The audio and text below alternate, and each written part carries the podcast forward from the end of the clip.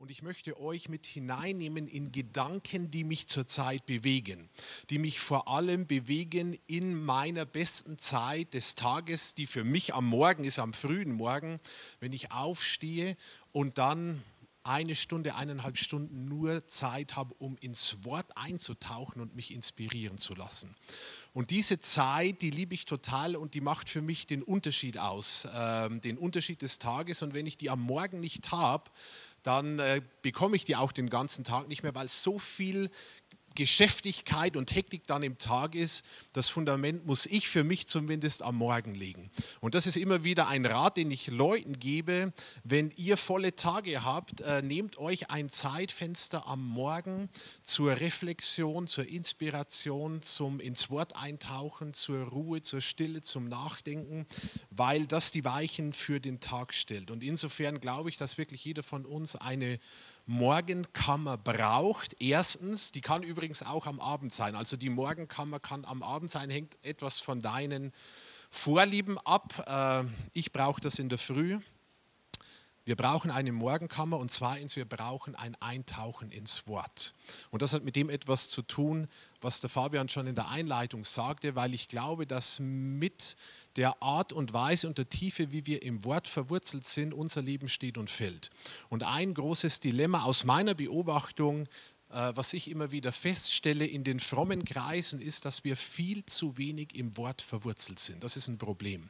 Und je weniger wir im Wort verwurzelt sind, oder ich formuliere es andersrum positiv, je mehr wir im Wort verwurzelt sind, desto weniger anfällig werden wir für die zeitgeistlichen und sonstigen Strömungen von links und rechts und oben und unten, denen wir ausgesetzt sind.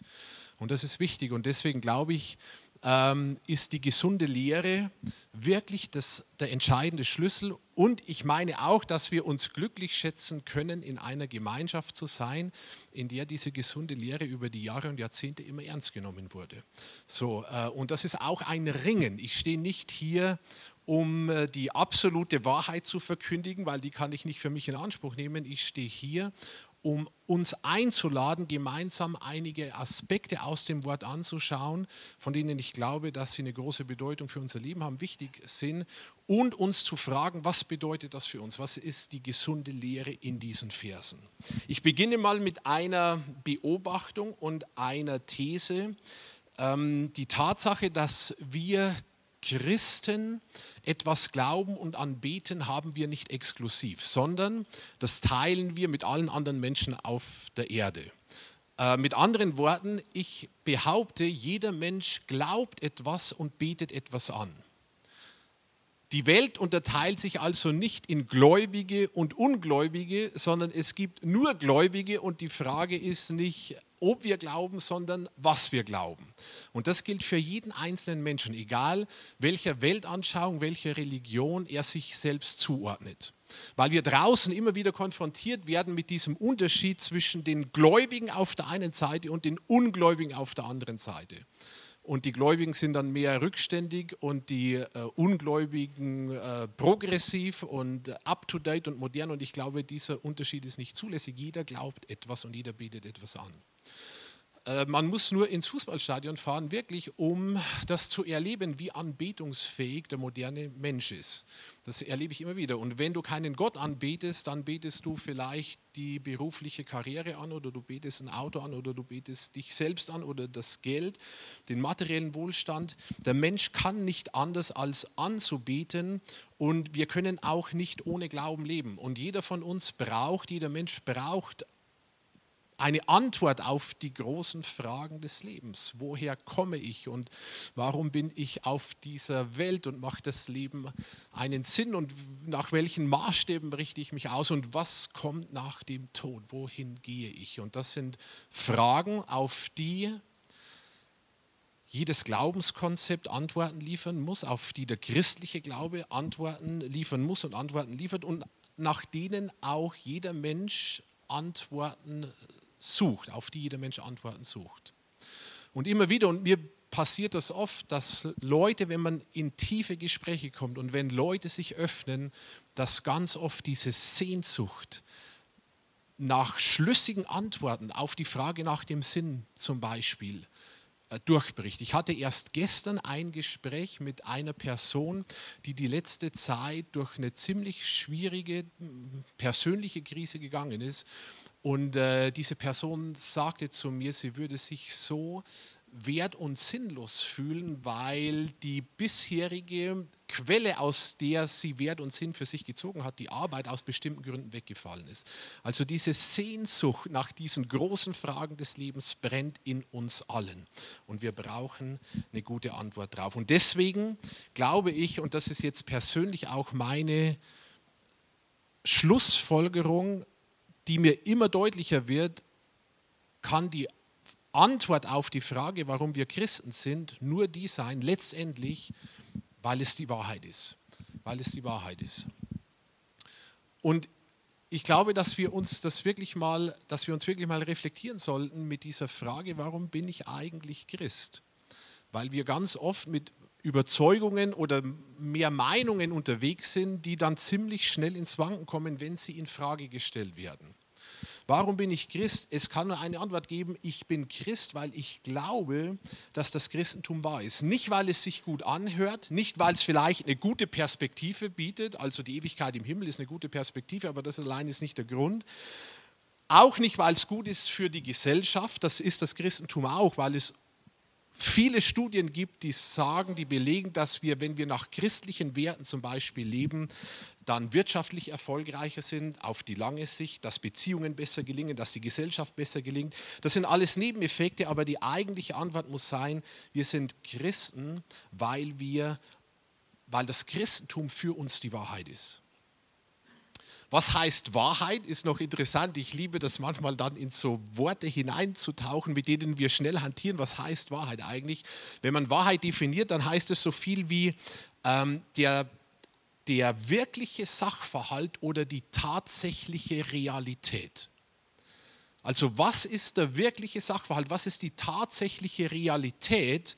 Zum Beispiel auf diese Fragen, die ich vorhin genannt habe, warum sind wir auf der Welt, woher kommt überhaupt die Schöpfung, was ist die tatsächliche Realität, die hinter diesen Dingen steht. Was würdet ihr sagen? Ich, ihr, ich, ihr habt die Antwort alle schon gehört, also zumindest vermute ich das, weil der Fabian mal vor Monaten irgendwann, aber das ist mir hängen geblieben, eine Aussage hier getroffen hat oder eine Frage gestellt hat, was ist die ultimative Realität? Und die Antwort war, Jesus und sein Wort ist die ultimative Realität. Also wenn man das Christentum zugrunde legt und wenn man die Bibel ernst nimmt, dann kommt man zu dem Schluss. Wenn ich anderen Philosophien, Anschauungen folge, werde ich zu einem anderen Schluss zunächst kommen. Aber wenn ich das Christentum zugrunde lege, dann ist die Antwort, was ist letztendlich Realität ultimativ? Jesus und sein Wort. Und ich werde gleich noch in Verse reingehen. Wenn wir die Bibel aufmerksam lesen, dann sind wir eigentlich jeden Tag damit konfrontiert. Und jede Religion stellt einen exklusiven Wahrheitsanspruch auf. Es, eigentlich geht es ohne Wahrheit nicht. Selbst die Aussage, es gibt keine absolute Wahrheit, hat einen absoluten Wahrheitsanspruch. Also wenn ich sage, wir werden ja draußen immer wieder konfrontiert, ich weiß nicht, wie es euch geht, aber wenn wir über den Glauben sprechen, wenn wir über das Christentum sprechen, dann sind Leute schnell bei der Hand und sagen, es gibt ja keine absolute Wahrheit. Aber die Aussage, es gibt keine absolute Wahrheit, ist ja selbst, stellt selbst einen Wahrheitsanspruch auf, und zwar absolut. Weil entweder die Aussage wäre wahr, dass es keine absolute Wahrheit gibt, dann widerspreche sie sich selbst. Oder sie ist nicht wahr und dann ist es eine Lüge und dann ist es gar nicht wert, dass wir uns weiter damit auseinandersetzen. Also es geht nicht ohne Wahrheitsanspruch. Warum ich das sage, ist uns etwas ähm, auch die Angst zu nehmen, wenn wir mit solchen Aussagen konfrontiert werden. Jeder glaubt irgendwas. Die Frage ist, was wir glauben, nicht ob wir glauben und ob das die Wahrheit ist. Und wir glauben das, den christlichen Glauben, weil wir davon überzeugt sind, dass er die Wahrheit ist. Das heißt im Umkehrschluss, wenn ich Christus nicht nachfolge,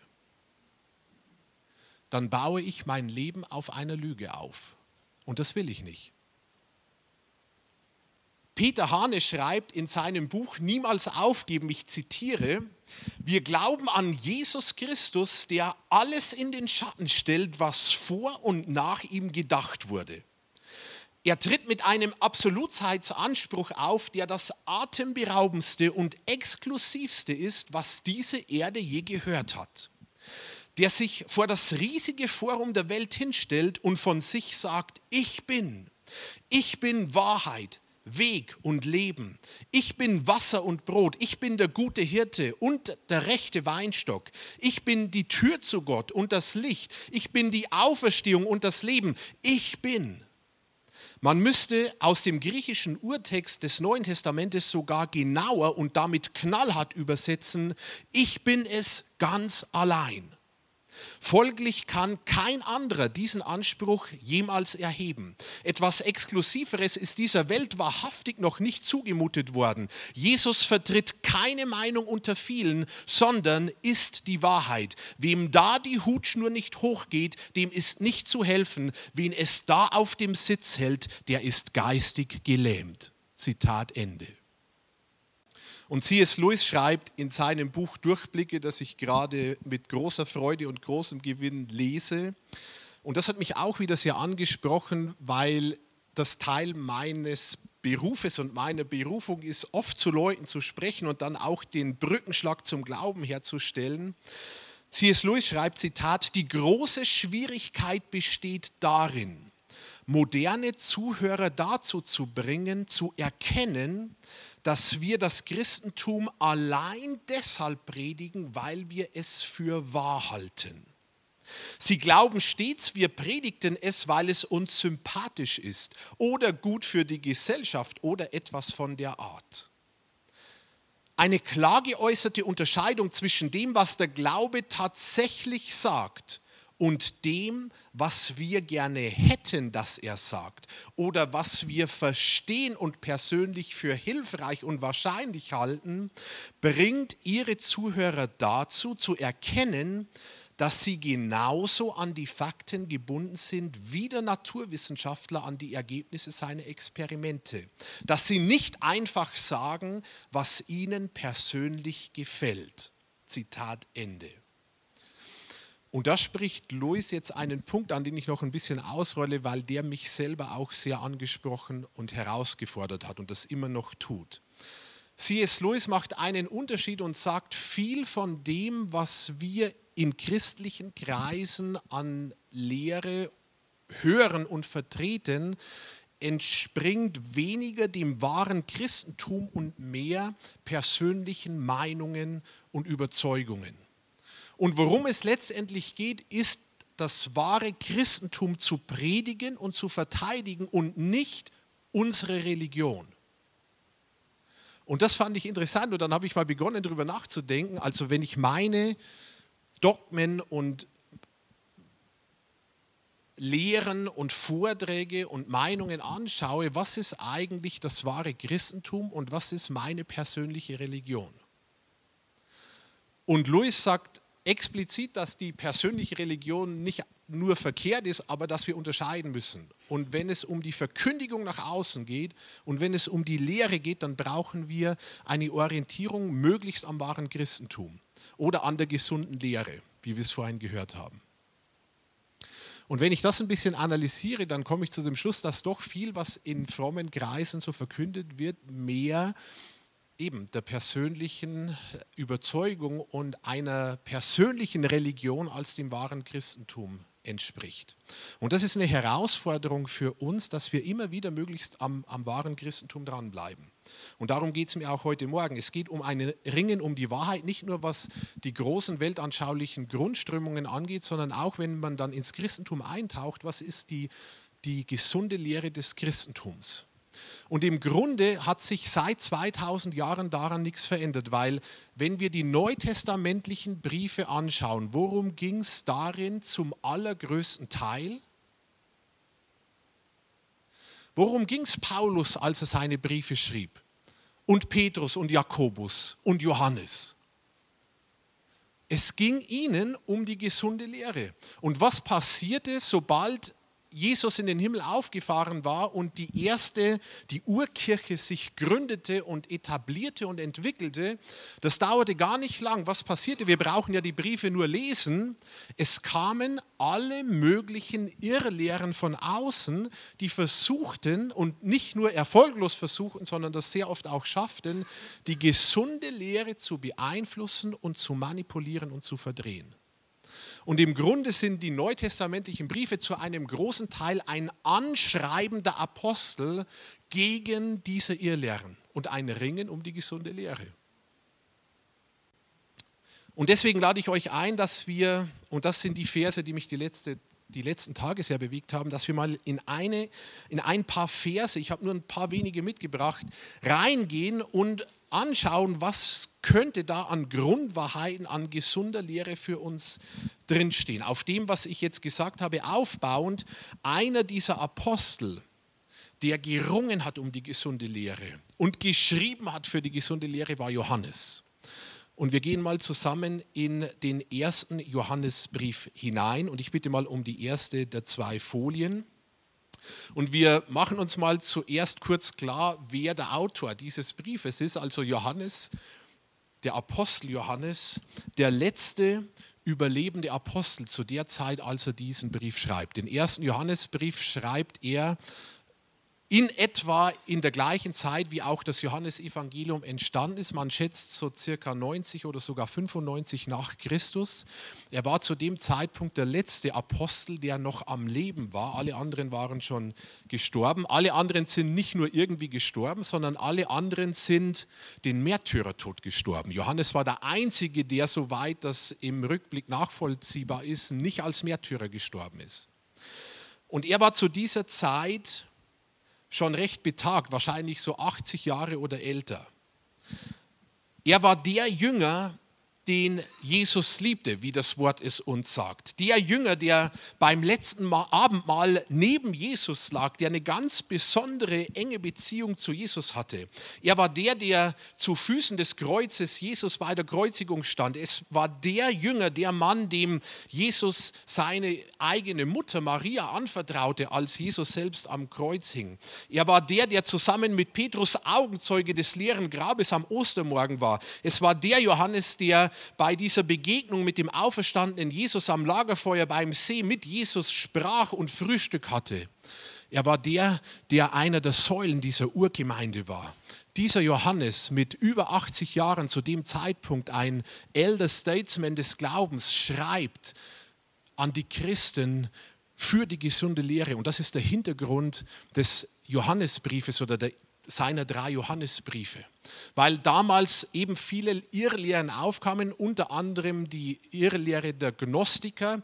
Äh, das Wort Gnostik kommt aus dem Griechischen und bedeutet so viel wie Erkenntnis. Das war eine Gruppe von Leuten, die sich auch als Christen bezeichnete und die aber für sich in Anspruch nahmen, über zusätzliche besondere Erkenntnisse zu verfügen, die über die Lehre Jesu und über die Lehre der Apostel hinausgingen. Und die sagen, nur wenn ihr diese zusätzlichen Erkenntnisse habt, dann könnt ihr wirklich durchbrechen in dieses Leben, zu dem Gott uns berufen hat. Also was war damals genau das gleiche Thema und die gleiche Herausforderung, wie wir es heute haben? Ein Ringen um die gesunde Lehre. Und aus diesem Hintergrund heraus schreibt Johannes diesen Brief. Und wir tauchen einfach mal in diese ersten Verse ein. Mir geht es immer mehr so, dass ich immer in meiner Morgenkammer Zeit, dass ich immer mehr Zeit brauche für immer weniger Text. Und es gibt so fromme Ratschläge, äh, habe ich alles schon gehört. Ne? Lies am Tag drei Kapitel in der Bibel und was weiß ich. Und das ist nicht verkehrt, das ist überhaupt nicht verkehrt, aber ich schaffe das längst nicht mehr. Weil die zehn Verse, über die ich heute spreche, äh, über, mit denen beschäftige ich mich jetzt schon ungefähr zehn Tage. Also auf drei Kapitel pro Tag schaffe ich es nicht in der Regel, weil ich es liebe, immer mehr einzutauchen in einzelne Verse und in einzelne Worte. Und wisst ihr, was ich oft mache? In der Früh habe ich mir so angewöhnt, weil ich das liebe. Ich nehme das, die Bibel und ich halte sie so hoch und ich sage, Jesus, ich bin ein Liebhaber deines Wortes. Und dann tauche ich ein. Also ähm, wenn ihr wollt und das ernst meint, könnt ihr das ja für euch übernehmen, zu sagen, Jesus, ich bin ein Liebhaber deines Wortes. Weil wenn wir das Wort lieb haben, wen lieben wir dann auch? Das ist einfach nur ein Nebeneffekt, das ist nicht der Grund, warum ich es mache. Wen lieben, lieben wir, wenn wir das Wort lieben? Jesus lieben wir, weil er das Wort ist. Und wenn wir das Wort lieben und uns mit dem Wort beschäftigen, dann beschäftigen wir uns mit der Wahrheit. Die habe ich persönlich noch nicht vollumfänglich erkannt, aber ich beschäftige mich damit und es tut mir gut und es baut mich innerlich auf und es gibt mir Stabilität und es hilft mir auf Kurs zu bleiben in all den Stürmen, denen wir ausgesetzt sind. Also wir sind Liebhaber oder werden immer mehr Liebhaber seines Wortes. Und jetzt gehen wir in die ersten paar Verse des Johannesbriefes rein und ich leite drei Thesen daraus ab oder stelle drei Überschriften auf. Erstens, der ewige Gott offenbart sich als Schöpfer des Lebens. Das wäre meine Überschrift über den ersten paar Versen. Und wir beginnen mal, ich habe die neue Genfer Übersetzung hier, weil das die Übersetzung ist, mit der ich mich normal beschäftige. Deswegen ist das hier an der Wand. Von allem Anfang an, schreibt Johannes, war es da. Wir haben es gehört und mit eigenen Augen gesehen. Wir haben es angeschaut und mit unseren Händen berührt, das Wort des Lebens. So beginnt Johannes seinen Brief. Und jetzt gehen wir nicht schnell drüber hinweg und verpassen dann Schätze, die in diesen ersten Worten und in diesen Versen drin liegen. Johannes beginnt und sagt, am Anfang war es da. Und die Frage, die, nach, die aufpoppt wäre, was meint Johannes damit? Von allem Anfang war es da. Johannes meint damit den Anfang, bevor die Schöpfung geschaffen wurde. Der Anfang vor Raum und Zeit, der Anfang vor allem. Und Johannes macht damit gleich ein bemerkenswertes Statement, dass Gott die Quelle, der Schöpfer aller Dinge ist und dass er schon existierte, bevor überhaupt sonst etwas in Existenz kam. Was ist eine der großen Fragen des Lebens unserer Zeit? Ja, woher, woher kommen wir? Woher kommt das Leben? Woher kommt die Schöpfung? Und Johannes gibt hier eine Antwort. Und er sagt, die Schöpfung kommt von Gott, der schon war, bevor überhaupt etwas zu existieren begann. Das würde wieder eine Frage aufwerfen, eine interessante, die Richard Dawkins zum Beispiel stellt. Ja, wenn Gott das Universum erschuf, wer hat dann Gott erschaffen? Was wäre eure Antwort? Wenn Gott das Universum erschuf, wie es euer christlicher Glaube sagt, wer hat dann Gott erschaffen? Genau, Niemand, weil Gott ewig existent ist, weil Gott nicht ein Geschöpf ist, sondern weil er Geist ist und ewig existiert. Das ist aber schwierig zu glauben. Und ich gebe zu, es ist nicht einfach zu glauben, aber die Frage wäre, was wäre zum Beispiel eine Alternative? Wenn ich Gott als Schöpfer aus dem Spiel nehme, dann könnte ich zum Beispiel sagen, die Schöpfung ist entstanden aus einem, sagen wir, Urknall und dann hat sich von ganz geringen Anfängen heraus alles entwickelt, was ist. Und dann wäre meine Frage, woher kommt dieser erste Beginn, der irgendwann in der, in der Zeit mal passieren musste? Und äh, dann könnte man sagen, ja, der kommt aus dem Nichts. Und dann wäre die Logik anzunehmen, dass im Endeffekt alles, was ist, aus dem Nichts kommt. Und das ist auch eine Theorie. Aber jetzt wäre die Frage, was macht mehr Sinn? Was kommt unserer Einschätzung nach der Wahrheit näher? Dass es nichts gibt hinter allem, was ist und alles ist zufällig entstanden oder dass es einen Schöpfer gibt. Ähm, im Anfang, am Anfang des Johannesevangeliums heißt es, am Anfang war das Wort Logos, also die Logik, das Superbrain, eine Superintelligenz, also Gott, von dem her alles geschaffen wurde und sich entwickelt hat, was ist, dann bin ich der Meinung, äh, für mich liegt das, äh, ist das plausibler und logischer und ich folge dieser Theorie. Wir lassen uns oft zu sehr, zu schnell draußen abtöten und mundtot machen, ähm, weil wir auch nicht sattelfest sind in diesen Dingen. Und deswegen brauchen wir diese Verwurzelung im Wort für unser persönliches Glaubensleben und um Position einzunehmen. Also im Johannes Evangelium, das ja auch Johannes geschrieben hat, da beginnt er ganz ähnlich und sagt in den ersten Versen, am Anfang war das Wort, das Wort war bei Gott und das Wort war Gott. Der, der das Wort ist, Jesus Christus, war am Anfang bei Gott. Durch ihn ist alles entstanden. Es gibt nichts, was ohne ihn entstanden ist. Und wenn ich das Wort ernst nehme, dann wird deutlich, Jesus ist die ultimative Realität. Und in diesen Versen wird, werden verschiedene Dinge deutlich, die ganz grundsätzlich sind für, unsere, für unser Verständnis vom Christentum. Also am Anfang war das Wort, das Logos, die Vernunft, die Überlegung, die Überlegenheit Gottes, aus der heraus er dann die Schöpfung schuf. Das Wort war bei Gott, da steckt der Beziehungsaspekt drin. Das sind also mehr als einer. Das Wort ist jemand und Gott ist jemand und das sind schon mindestens mal zwei, Jesus und der Vater, die in Beziehung stehen. Das ist ein Hinweis auf die Trinität, auf die Dreifaltigkeit Gottes. Und das Wort war Gott, das betont die Gottheit Christi. Und manche Leute sagen, ja, Jesus war ein frommer Lehrer und aber nicht Gott und Mensch gleichzeitig. Was wäre unsere Antwort, wenn wir das Wort ernst nehmen und das Christentum ernst nehmen? Dann ist die Antwort klar: Gott, Jesus war Mensch und er war Gott zugleich. Und allein diese sehr fundamentalen Punkte beschreibt Johannes schon am Anfang seines Briefes. Also die Bausteine der Dreieinigkeit könnte man sagen. Der eine wahre Gott besteht aus mehr als einer Person, nämlich drei, Vater, Sohn, Heiliger Geist. Sie sind in Beziehung zueinander und sie haben schon immer existiert. Paulus schreibt im Kolosserbrief, durch ihn ist alles entstanden, das ganze Universum, das Sichtbare, das Unsichtbare, Könige und Herrscher, das wäre die sichtbare Ebene, Mächte und Gewalten, die unsichtbare Ebene. Alles ist Christus untergeordnet. Er thront jetzt über allen Dingen.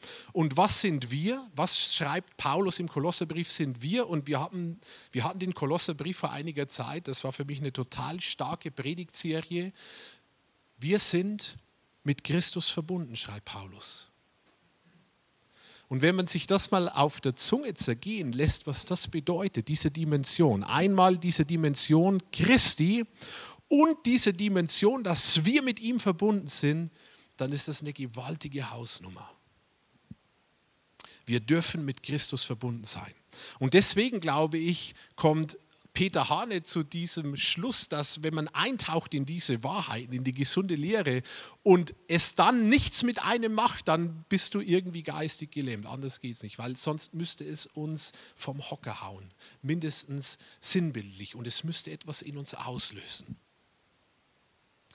Was total interessant ist, ist, Johannes schreibt in der ersten Person. Das kommt jetzt in den nächsten Worten, die er benutzt. Er sagt, wir haben es angeschaut und mit unseren Händen berührt, das Wort des Lebens. Wir haben es angeschaut, wir können es bezeugen, wir haben es mit eigenen Augen gesehen, wir haben es mit unseren Händen berührt, das Wort des Lebens. Und was betont Johannes damit? Er betont seine Augenzeugenschaft. Er sagt, das, was ich euch schreibe, das ist nicht nur irgendeine äh, Geschichte, die ich gehört habe, das ist nicht etwas, das ich aus zweiter Hand übernommen habe. Das ist kein Gerücht, sondern ich habe es selbst erlebt. Ich lege meine Hand dafür ins Feuer, dass es wahr ist. Und wieder, wenn wir uns vergegenwärtigen, die Situation, in der Johannes schreibt, er war der letzte verbliebene Apostel viele Augenzeugen Jesu, viele der Leute, die Jesus erlebt haben, die waren zu dem Zeitpunkt gestorben, wahrscheinlich fast alle, weil er so alt geworden ist und noch so jung war am Anfang, als er mit Jesus unterwegs war. Und er betont diesen Aspekt nochmal, vergesst es nicht. Was ich euch sage, ist nicht nur irgendwie eine Illusion oder eine nette Geschichte, sondern ich habe es selbst erlebt. Und wer das Buch Der Fall Jesus von Lee Strobel durchgelesen hat, da geht es in einem Kapitel speziell um das Gewicht von Augenzeugenberichten vor Gericht. Der erklärt das dann noch und rollt das ziemlich interessant aus. Das ist ein Aspekt, den Johannes hier einbaut. Also der ewige Gott offenbart sich als Schöpfer des Lebens. Johannes schreibt als Augenzeuge, betont das nochmal, die Wahrheit, die er selbst gesehen, gehört, berührt, angeschaut, getastet hat. Er legt einige ganz grundsätzliche Fundamente vom Gott der die Schöpfung erschuf und seit jeher existiert und von der Dreifaltigkeit Gottes. Und dann geht er zum nächsten Gedanken über und den überschreibe ich mit zweitens, der Schöpfer des Lebens ruft uns in eine Liebesbeziehung zu ihm. Das ist der zweite große Gedanke. Also erstens, der ewige Gott offenbart sich als Schöpfer des Lebens. Das ist die eine Dimension. Aber da sind wir noch ziemlich weit weg. Gott ist Gott und wir sind Mensch. Und jetzt kommt die zweite Dimension. Der Schöpfer des Lebens, dieser Gott, von dem Paulus im Kolosser schreibt, dass wir mit ihm verbunden sind, er ruft uns in eine Liebesbeziehung zu ihm. Wer ist mit uns gemeint?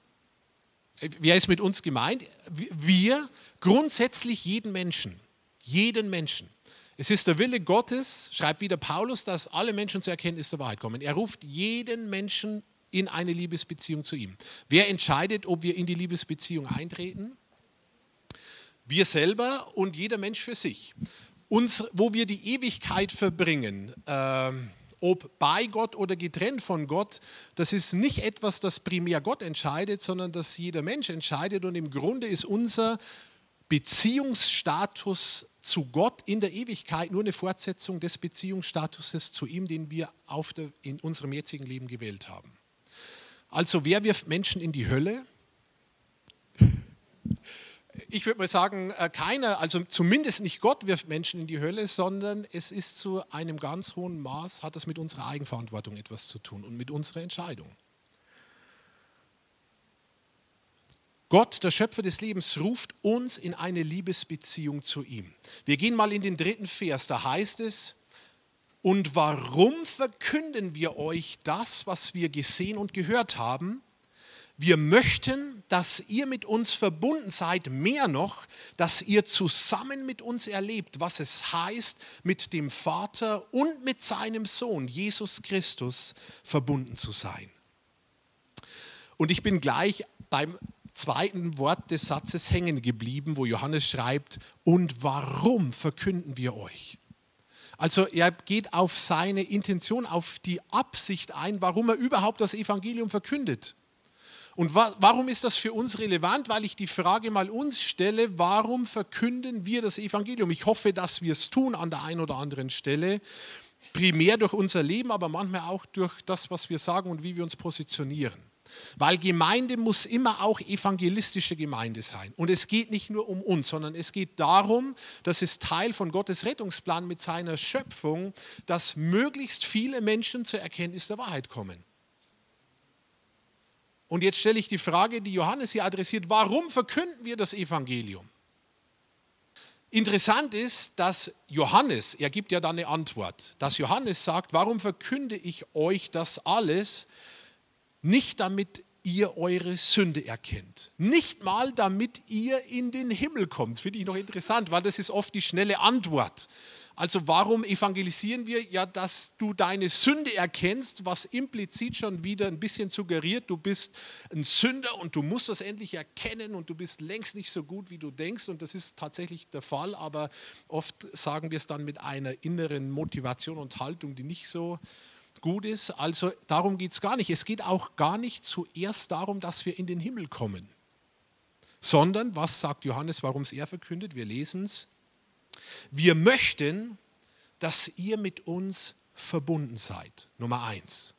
Also offensichtlich geht es Johannes hier wieder um Beziehung um eine Verbindung, um eine geistliche Familie. Gottes Beziehung, wir sind Beziehungswesen. Geistliches Leben hat vor allem mit Beziehung zu tun. Deswegen schrieb Johannes Hartl diese Woche, wir haben es auf Instagram gelesen, diesen Post, dass geistliches Wachstum vor allem darin ihren Ausdruck findet, ob wir beziehungsfähiger werden oder nicht. Ich sage es mit meinen Worten. Und diesen Aspekt beschreibt Johannes hier. Und dann geht er noch einen Schritt weiter.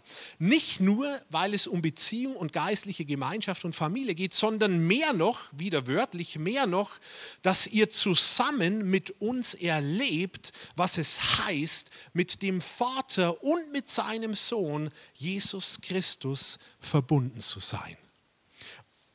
Und das finde ich eine total interessante Aussage, weil Johannes hier einen, ich nenne das Liebeskreislauf Gottes beschreibt, in den wir wieder eingebunden werden sollen. Also wir erinnern uns daran, haben wir ja gerade erst gelesen, Gott ist schon immer Beziehung, Vater, Sohn, Heiliger Geist, seid ihr existent.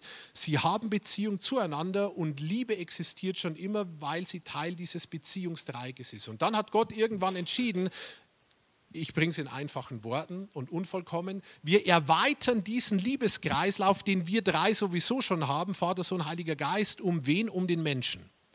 Und wir erschaffen den Menschen uns als Gegenüber, als Teil unserer Gemeinschaft. Und dann der Sündenfall und dieses Herausfallen aus dem ursprünglichen Zustand und dieses Getrenntwerden von Gott und diese Manipulation des originalen Zustandes und diese Schieflage, in der wir uns seither bewegen. Und dann der Lösungsweg in Form der Person von Jesus Christus, der kommt, um sein Leben hinzugeben, damit wir wieder was tun können? Zurück zum Vater kommen. Das bedeutet zurück in unsere originale Bestimmung zurück in unser ursprüngliches Design, zurück an den Platz, wo wir eigentlich herkommen. Und das beschreibt Johannes hier, dass ihr erkennt und erlebt, was es heißt, mit dem Vater und mit seinem Sohn, Jesus Christus, verbunden zu sein. Das heißt, letztendlich geht es nicht nur um Errettung, sondern es geht darum, dass die Dinge wiederhergestellt werden, so wie Gott sich das anfangs gedacht hat und wie er es ursprünglich gut geschaffen hat. Und das ist die eigentliche Dimension von Sünde. Nicht, dass wir mal schlechte Dinge tun. Nicht, dass wir mal ein dummes Wort sagen. Nicht, dass uns manchmal vielleicht die Sicherung durchbrennt. Das sind alles Auswüchse, die nicht sein sollen und äh, sich am besten abbauen über den Lauf der Zeit durch unseren Veränderungsprozess, in dem wir stehen. Aber das eigentliche Problem ist ein viel tieferes. Ravi Zacharias sagte mal, Sin is violation of purpose. Sünde ist mit meinen Worten eine, eine Verdrehung des, der ursprünglichen Absicht. Das ist das Kernproblem. Dass die Welt getrennt von Gott ist und jeder Mensch getrennt von Gott. Und im Endeffekt geht es darum, zurückzukommen in diesen Beziehungsliebeskreislauf. Und das wiederum hat etwas mit unserer Christologie zu tun. Das heißt, wie wir Jesus sehen. Jesus ist nicht nur der Retter, der kam, um Einzelne in den Himmel zu befördern, sondern er ist Retter und Herrscher und er kam, um die Herrschaft seines Vaters wieder aufzurichten. Was war die Botschaft von Jesus? Reich Gottes. Kehrt um, weil das Reich Gottes ist nahe. Wovon hat er gesprochen? Vom Reich Gottes. Und seine Mission war, wiederherzustellen, zu beginnen wiederherzustellen, was durch den Menschen in die Schieflage kam. Und jeder einzelne Mensch, der über Jesus, durch Jesus zurückfindet zum Vater, erlebt das, was Johannes hier schreibt, was es bedeutet, mit dem Vater und mit dem Sohn verbunden zu sein. Und ich finde das interessant, dass die biblische Geschichte äh, vom Anfang bis zum Ende im Grunde zeigt, dass Gott, das ist jetzt eine Einschätzung, dass Gott eher ein Gott ist, der wiederherstellt und heilt und erneuert, als ein Gott, der das Gescheiterte einfach wegwirft und ganz was Neues macht. Das finde ich interessant, wenn es zu der Frage kommt, in der Offenbarung ist nicht heute unser Thema, was passiert mit der Welt? Wird das wirklich, die äh, Welt, wie wir sie jetzt kennen, wird das einfach, löst sich das in Feuer auf und Gott macht was ganz, was Neues? Oder bedeutet es mehr, dass äh, so wie jeder persönlich von uns transformiert wird und wir dann den leiblichen Körper mal verlassen und den geistlichen Körper annehmen und ewigkeitsfähig werden beim Vater, dass Gott so etwas Ähnliches vielleicht mit seiner Schöpfung macht, das wäre dann mehr eine Entwicklung, auch eine Erneuerung, aber nicht in dem Sinn, dass er das Alte einfach wegwirft und was ganz was Neues macht, sondern dass er das Bestehende nimmt und transformiert. Und so wie ich es interpretiere, ich habe keine letztendliche fertige Antwort, aber so wie ich es interpretiere, ist Gott eher auf der Schiene unterwegs. Der Erneuerung, der Heilung, der Wiederherstellung, der Veränderung von innen nach außen. Und das ist auch, was in unserem Leben passiert, passieren sollte. Und das bringt mich zum dritten und zum letzten Punkt aus diesen ersten Versen. Das Kernproblem unserer Existenz, nämlich Sünde, kann gelöst werden. Das Kernproblem der Menschheit, Sünde, kann gelöst werden. Wir gehen mal in den Vers 5 und in den Vers 6. Das ist, glaube ich, dann die zweite Folie. Dort heißt es, die Botschaft, die wir von Jesus Christus empfangen haben und die wir an euch weitergeben, lautet, Gott ist Licht, bei ihm gibt es nicht die geringste Spur von Finsternis. Wenn wir behaupten, mit Gott verbunden zu sein, in Wirklichkeit aber in der Finsternis leben, lügen wir und unser Verhalten steht im Widerspruch zur Wahrheit. Also zunächst mal macht Johannes deutlich, es gibt einen offensichtlich gewaltigen Größenunterschied zwischen Gott und zwischen uns. Gott ist Licht, was in unserem Fall, weiß nicht, wie es euch geht, nicht immer der Fall ist. Gott ist Licht. Was bedeutet Licht? Licht hat mit Reinheit etwas zu tun, mit Klarheit, mit Wahrheit, mit Vollkommenheit, mit Perfektion, mit Makellosigkeit. Im Grunde heißt es so viel wie Integrität. Das ist jetzt wieder ein kleiner Brückenschlag zu meinem großen Thema. Integrität heißt per Definition makellos, perfekt, vollkommen, unverletzt im Originalzustand. Also das sind alles Attribute, die für Gott gelten. Gott ist Licht und jetzt nimmt sich Johannes die Leute aufs Korn, die ihre Irrlehren verbreiten, die zum Teil Dinge behauptet haben, die sich super fromm anhörten, aber deren Leben überhaupt nicht in Übereinstimmung stand mit dem, was sie verkündet haben. Und er sagt, eben wenn wir behaupten, mit Gott verbunden zu sein, in Wirklichkeit aber in der Finsternis leben, dann lügen wir. Ganz einfach. Es muss also etwas zusammenkommen, das wäre auch wieder Integrität, eine Übereinstimmung von Theorie und Praxis, von Lehre und von tatsächlichem Leben. Und ganz viele Menschen, die richten im Grunde Gott.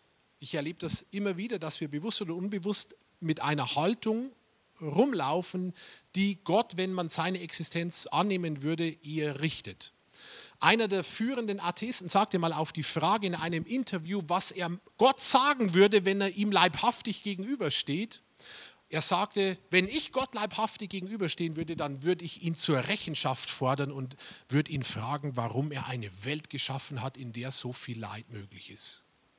Und das zeigt etwas die Haltung, mit der viele bewusst oder unbewusst unterwegs sind, dass wir im Grunde uns auf eine Ebene mit Gott stellen, an den wir sowieso nicht richtig glauben und oft dann noch drüber und Gott ihr richten, aber richtig ist es umgekehrt. Gott ist Licht, wir sind in der Finsternis von Haus aus. Jesus kam, um uns vom Reich der Finsternis ins Reich des Lichtes zu versetzen. Und jetzt sind wir nach der Entscheidung für Christus, nach diesem grundsätzlichen Paradigmenwechsel ins Reich des Lichts hinein, in einem Prozess. Und ich nenne das mal, Gott, Gott führt uns an sich heran. Und das ist zunächst ein bisschen ein Widerspruch, könnte man meinen, weil wir sind mit Jesus verbunden durch unsere Entscheidung für ihn, durch unsere Wiedergeburt, durch das neue Leben, das er durch seinen Geist schenkt. Wir sind für gerecht erklärt und gleichzeitig fehlt noch etwas und das meine ich mit an sich heranführen, nämlich der sukzessive Veränderungsprozess unserer Persönlichkeit, in dem wir stehen eine Umgestaltung in das Bild seines Sohnes. Und Paulus schreibt davon zum Beispiel in Römer 8, wo er sagt, dass Jesus das Zielbild ist, der Benchmark, und wir sollen als Kinder Gottes immer mehr wohin verwandelt werden? In das Bild Christi. Wann läuft dieser Prozess? Der läuft gerade jetzt. Wir sind mittendrin. Keiner ist ganz durch, keiner ist äh, ganz am Anfang, jeder steht irgendwo. Und Gott ist mit uns individuell unterwegs und wirkt an uns und in uns, um uns seinem Sohn ähnlicher zu machen. Wer entscheidet, inwieweit wir uns darauf einlassen und mitmachen? Das entscheiden wir selber. Und deswegen ist es wichtig, das auch immer wieder irgendwie Gott zu kommunizieren und ihm verständlich zu machen und zu sagen, ich bin bereit, dass du mich an die Hand nimmst und dass du mich veränderst in das Bild hinein, das du in mir hervorbringen möchtest. Es geht um eine Veränderung von innen nach außen. Es geht im Endeffekt um Herzensveränderung. Und jetzt ist Johannes total nüchtern und sagt im 8., 9. und 10. Vers, und damit schließe ich dann, das ist übrigens einer meiner Lieblingsverse aus der ganzen Bibel, Johannes 1, Vers 9, wenn wir behaupten, ohne Sünde zu sein, betrügen wir uns selbst und verschließen uns der Wahrheit. Johannes hantiert ziemlich oft mit diesen klaren Begriffen von Wahrheit und Lüge. Das ist das Ringen, in dem wir stehen. Und interessant finde ich noch, dass er sich total mit hineinnimmt, weil er spricht nicht im, wenn ihr behauptet, ohne Sünde zu sein, oder wenn die bösen Heiden behaupten, ohne Sünde zu sein. Was sagt er? Wenn wir behaupten, ohne Sünde zu sein. Und jetzt frage ich nochmal, wer schreibt das? Wer sagt das? Irgendein Glaubensanfänger, irgendein Frischbekehrter, Nein, es schreibt Johannes, dieser väterliche, gealterte, gereifte Apostel in Christus. Er lässt sich da nicht außen vor und er betont nochmal den Punkt, und da bin ich der tiefsten Überzeugung, dass wir auch mit Christus und in Verbindung mit Christus nicht ohne Sünde sind. Ich bin es nicht. Und Johannes sagt das, wenn wir behaupten, ohne Sünde zu sein, dann betrügen wir uns selbst. Forget it. Das ist nicht die Realität. Aber wo ein Problem ist, ist der Lösungsweg nicht weit bei Gott. Und den liefert Johannes im neunten Vers. Und das ist jetzt einer meiner Lieblingsverse, wo er sagt, wenn wir unsere Sünden bekennen, erweist Gott sich als treu und gerecht. Er vergibt uns unsere Sünden und reinigt uns von allem Unrecht, das wir begangen haben. Und das ist zunächst mal eine Riesenermutigung und ein, eine riesige Tür, eine Lösungstür, die sich öffnet für unsere persönlichen Sünden und für die Sündhaftigkeit, die Gefallenheit der Schöpfung insgesamt. Der Part ist wieder bei uns. Wir haben eine aktive Rolle drin, nämlich wir bekennen unsere Sünden. Wird er uns vergeben und uns reinigen, wenn wir unsere Sünden nicht bekennen? Nein, wenn ich das ernst nehme, was Johannes schreibt, nicht so ohne weiteres, sondern es braucht unseren Teil, es braucht unsere Sündenerkenntnis. Wenn wir aber unsere Sünde erkennen, wenn wir Buße tun, das ist Buße, wenn wir vor Gott bildlich oder am besten auch tatsächlich auf die Knie gehen und ihn um Vergebung bitten, dann löst er das Problem und er löst das nicht nur einfach, das finde ich wieder so genial, sondern er löst das doppelt, weil er vergibt uns unsere Sünden, schreibt Johannes, und er vergibt uns nicht nur, sondern er reinigt uns auch noch. Und vergeben und gereinigt, das ist eine super Kombination, finde ich. Und bei all dem Dreck, den ich schon am Stecken hatte in meinem Leben, ist mir dieser Vers zu so einem großen Trost geworden, dass ich mir immer wieder bewusst mache, Jesus hat mir vergeben und ich bringe dann die Details, nicht nur so allgemein pauschal. Jesus hat mir vergeben und er hat mich sogar gereinigt.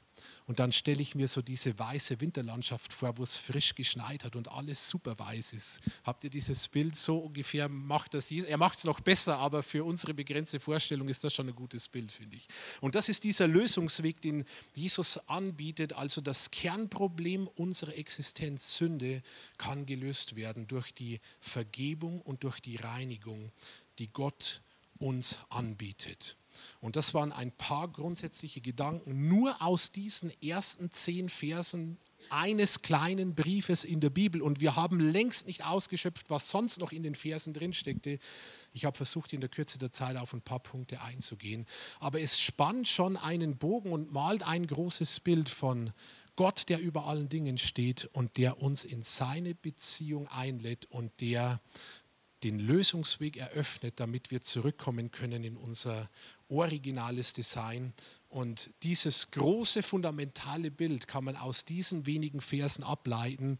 Ich stelle uns mal die Frage, wie viel mehr steckt im Rest der Bibel und im Rest des Neuen Testamentes und wie wertvoll ist es, da einzutauchen und das für sich zu entdecken. Deswegen glaube ich, und mir wird das immer mehr klar, heißt das Ganze auch die gute Nachricht, weil es ist wirklich eine gute Nachricht. Und ich schließe, wir können zu dem Schluss kommen und ich schließe den Kreis wieder bei Peter Hane, was er sagte. Eigentlich hat es Paulus schon 2000 Jahre früher gesagt, im Epheser schrieb er, wenn ich mir das alles vor Augen halte, dann kann ich nicht anders als vor Gott niederzuknien und ihn anzubeten.